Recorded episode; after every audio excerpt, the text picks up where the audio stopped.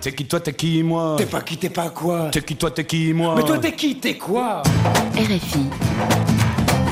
Grand reportage. N'oublie pas qu'avant toi, Il y en a d'autres que toi et qu'après toi, crois-moi. Il y en aura, il y en aura C'est un lieu dédié à la langue française, le premier grand chantier des deux quinquennats d'Emmanuel Macron. Il aura fallu cinq ans de travaux pour que le château de Villers-Cotterêts puisse abriter cette cité internationale. Un château construit par François Ier. Jadis en ruine, il retrouve toute sa magnificence, un bijou de la Renaissance en lisière de forêt. Désormais, le public peut accéder gratuitement aux deux cours du château et le traverser pour rejoindre la forêt. Un parcours permanent s'empare de l'histoire de la langue française et de son rayonnement à travers le monde. Une histoire relatée avec ses bons côtés, mais qui ne néglige pas pour autant la part violente de cette propagation à travers les colonies. La Cité internationale de la langue française, le grand projet d'Emmanuel Macron, c'est un grand reportage de Muriel Malouf.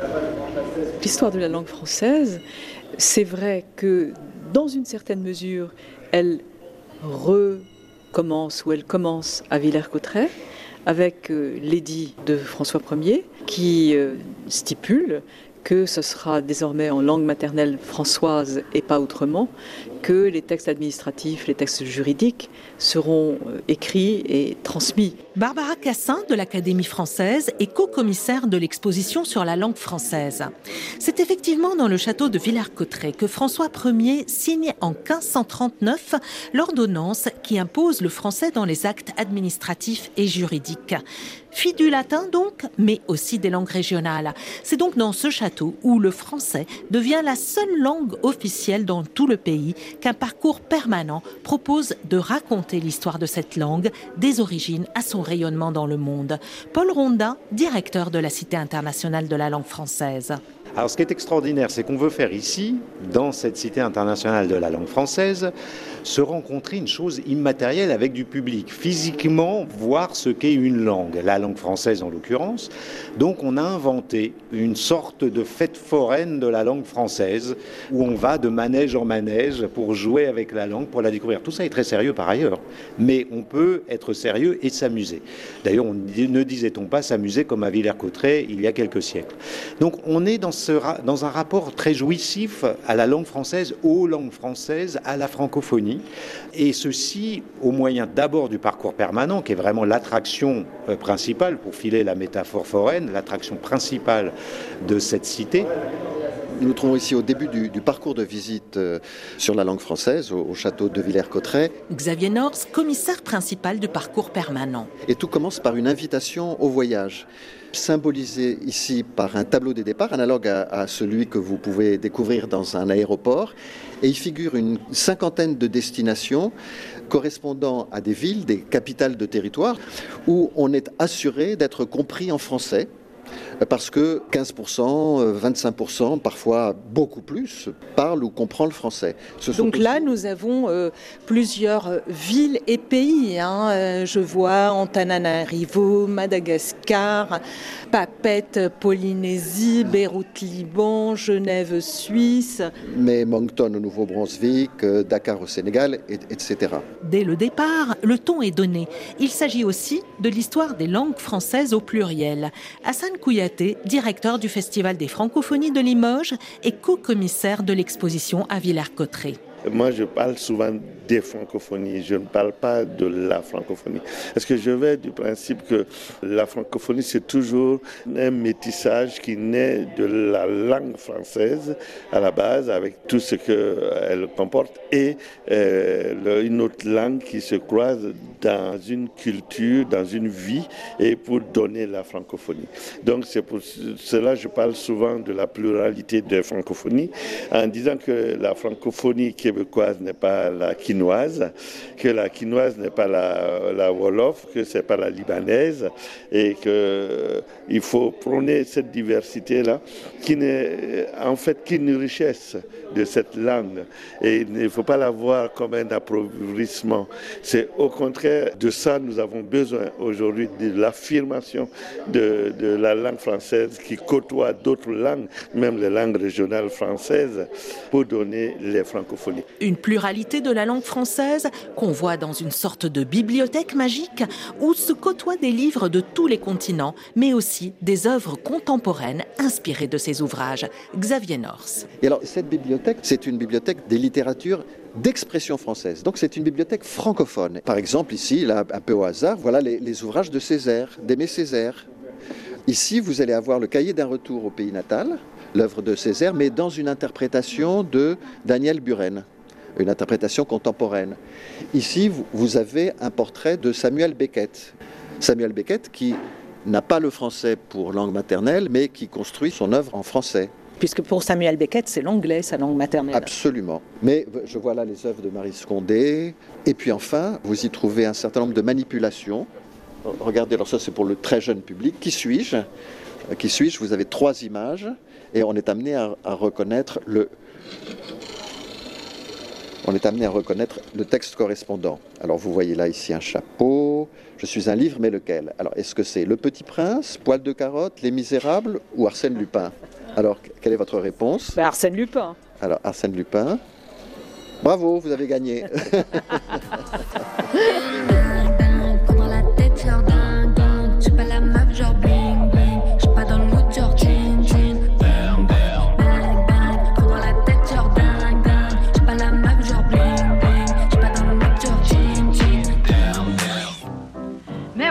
voilà mal à manger, j'ai un bouton sur le bout du nez. Quand je viens pour regarder, je vous dis que ça me fait loucher. La chanson a puissamment contribué à, à la diffusion du, du français dans le monde. Vous savez, tout tout ce qu'on sait d'une langue, parfois, on le tient d'une chanson.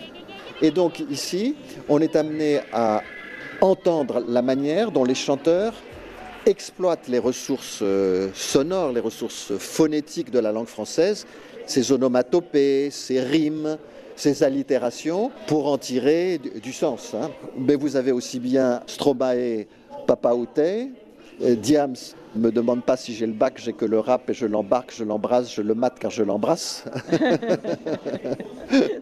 Oui. Et est-ce que euh, on pourra écouter ces chansons? Alors, on, on peut, écouter, on, peut- on pourra les écouter ici en choisissant une chaîne, par exemple.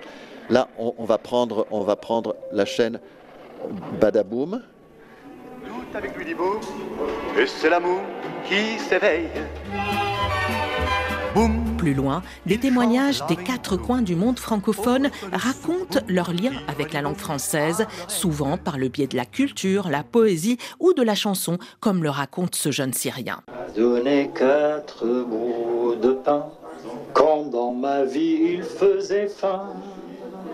C'est Georges Brassens. Je ne le connaissais pas quand j'étais en Syrie. Je fais sa connaissance euh, tout de suite après mon arrivée en France.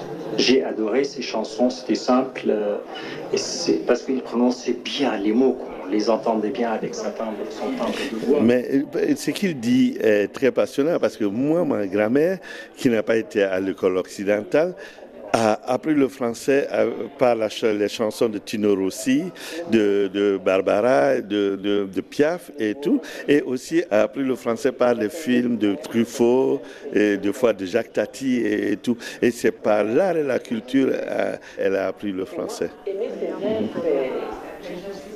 une icône de la langue française.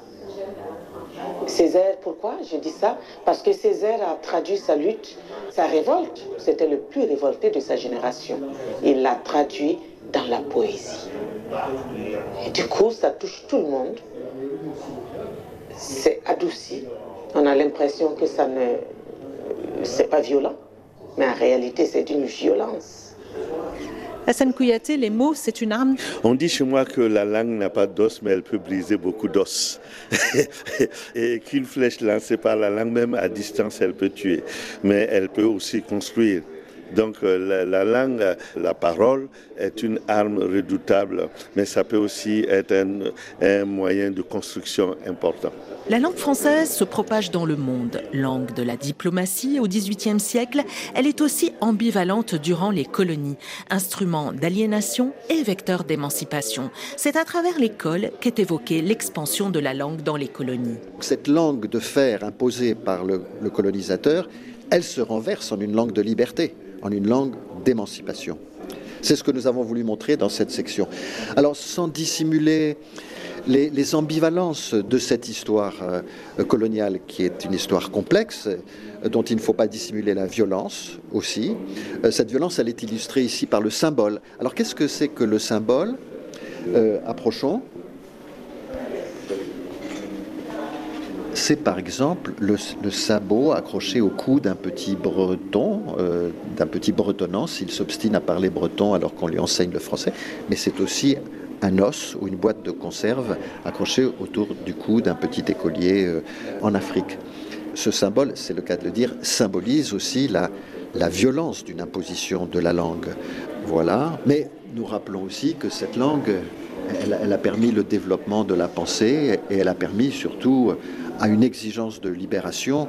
Et c'est ce que montre cette grande fresque ici, où nous avons rassemblé de grandes voix francophones, Léopold Sédar Senghor, Aimé Césaire, Gontran Damas, mais ici Kateb Yassine, euh, j'écris en français pour dire aux Français que je ne suis pas français, Michel Lalonde, Speak White. Au Québec. Absolument. Vous savez, Speak White, c'est un, c'est le slogan que les anglophones euh, reprenaient pour demander aux francophones de parler anglais et non pas de parler leur langue qui était le français. Et alors cette grande fresque ici se développe autour d'une vidéo du grand philosophe Suleiman Bachir Diagne qui rappelle qu'aujourd'hui la francophonie c'est le pluriel des langues. La francophonie, c'est un régime linguistique où le français coexiste, dialogue avec d'autres langues. Si la France et mes ancêtres prétendent ne pouvoir parler d'une voix la même, sachez que dans ce texte, Hugo et la Boutonsi ont accompli l'exploit. Parce que les cultures ont vocation à s'enrichir des autres et les langues à se dire je t'aime. Parce que les langues sont égales et les hommes sont de mauvaise foi, j'écris pour mettre mes langues au service de l'humanité.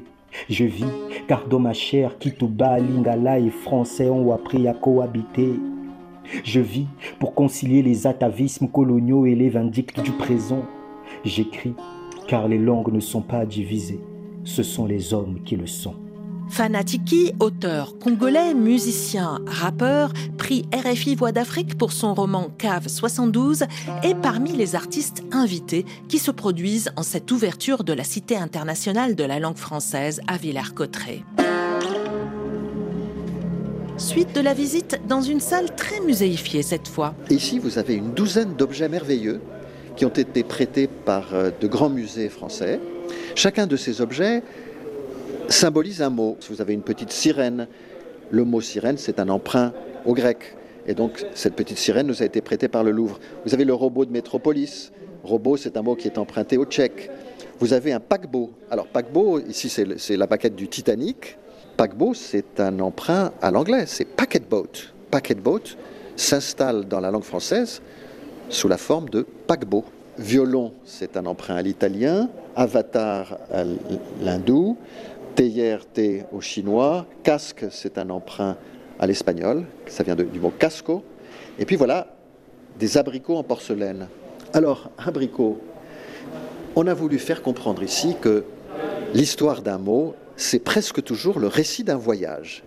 Eh bien, abricot, ça vient du latin praecocum, qui passe en grec. Du grec, on passe à l'arabe, albarkouk, et de l'arabe al-Barkouk, on passe à l'espagnol al-Baricoque, et le mot remonte par la péninsule ibérique vers la France et ça devient abricot. Et donc quand vous racontez l'histoire d'abricot, vous faites le tour de la Méditerranée. Un véritable voyage à travers les mots. Des mots qu'on peut aussi voir défiler sur un mur, marquant leur apparition ou disparition du dictionnaire au fil des ans.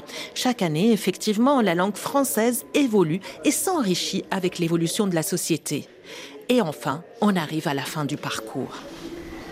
Alors on se rapproche de l'ordonnance hein, euh, de plus en plus. Voilà, nous arrivons ici au terme de notre parcours et on découvre ici euh, l'ordonnance de Villers-Cotterêts. Cette ordonnance, elle impose la langue française dans les actes administratifs, dans l'exercice de la justice. Donc nous sommes en 1539, nous sommes le en 6 septembre. 1539. Un monument à l'intérieur du monument. De ce grand monument qu'est le château de Villers-Cotterêts. Un château qui était en ruine et dont les travaux de rénovation ont duré 5 ans et ont coûté 211 millions d'euros.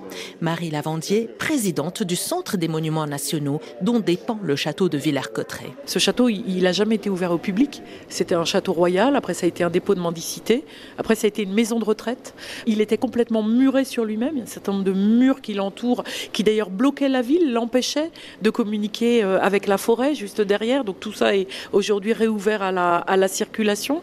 Donc c'était une ruine et il est réoffert à tous. Rappelons que la traversée du château, la traversée des cours, des offices, de la cour du jeu de paume avec sa verrière lexicale, avec tous ces mots suspendus, la salle aussi consacrée à l'histoire du château et de la cité, tout ça est ouvert gratuitement à tous. Le domaine forestier attenant, évidemment, dont une partie va nous être affectée dans les semaines à venir.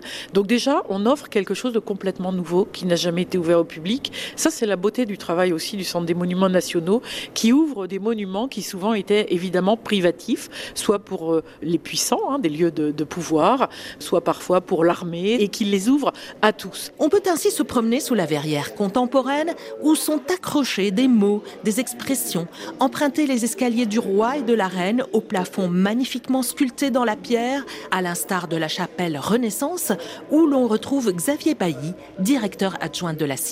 Nous sommes dans ce château Renaissance qui a conservé trois trésors que l'on peut qualifier de chefs-d'œuvre incontestables l'escalier du roi, la chapelle dans laquelle nous nous trouvons et l'escalier de la reine. C'est un peu le miracle de Villers-Cotterêts qui a vécu un destin très compliqué depuis l'aube du XVIe siècle et des années 1530 lorsque François Ier décide de faire reconstruire un vieux château médiéval et de le transformer en résidence royale pour euh, ses plaisirs et ses plaisirs sont particulièrement tournés vers la forêt et la chasse bien sûr une forêt d'exception qui euh, aujourd'hui devient de plus en plus rare, euh, faite d'anciens arbres qui datent de quand pour la plupart? La plupart des arbres de la forêt de Retz sont plus de 150 ans. Eh bien, allons-y. Allons-y.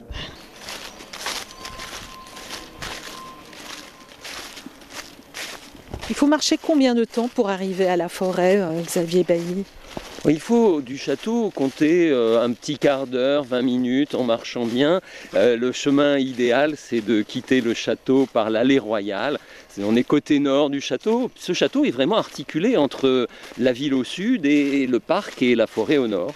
Voilà, en une vingtaine de minutes, on atteint la forêt en, en passant par euh, une très très belle allée marquée par la présence de vieux marronniers, de vieux chênes et de magnifiques hêtres. Et donc nous, nous y sommes, nous sommes dans la forêt de Retz, oui. hein, entourés de, de, ces arbres euh, centenaires, oui. plusieurs fois centenaires. Pour certains, oui. Euh, qui dit forêt d'exception dit cette grande diversité aujourd'hui entre la forêt cathédrale, qui existe encore, un peu vieillissante. Il y a donc cette grande diversité, mais ce qui caractérise la forêt de Retz, c'est quand même eux, ils sont juste là à côté, ces grands et très beaux êtres, avec euh, ces fûts vertigineux, tout droits, qui font la qualité exceptionnelle de Villers-Cotterêts de tout temps pour la qualité de ses bois. Villers-Cotterêts, un château qui entame une nouvelle vie donc et qui s'ouvre au public à travers un parcours de visite permanent sur la langue française, mais aussi à travers les interventions des artistes et créateurs, à l'instar de l'autrice franco-rwandaise Beata Umubei Meres, qui a participé à l'ouvrage collectif Nos langues françaises, publié par le Centre des monuments nationaux, aux côtés d'auteurs et d'autrices de tout le monde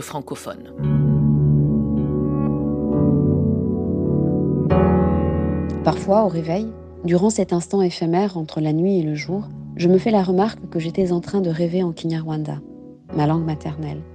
Mais le français habite mon quotidien depuis si longtemps qu'il est devenu comme l'air que je respire sans y penser, sans en avoir conscience.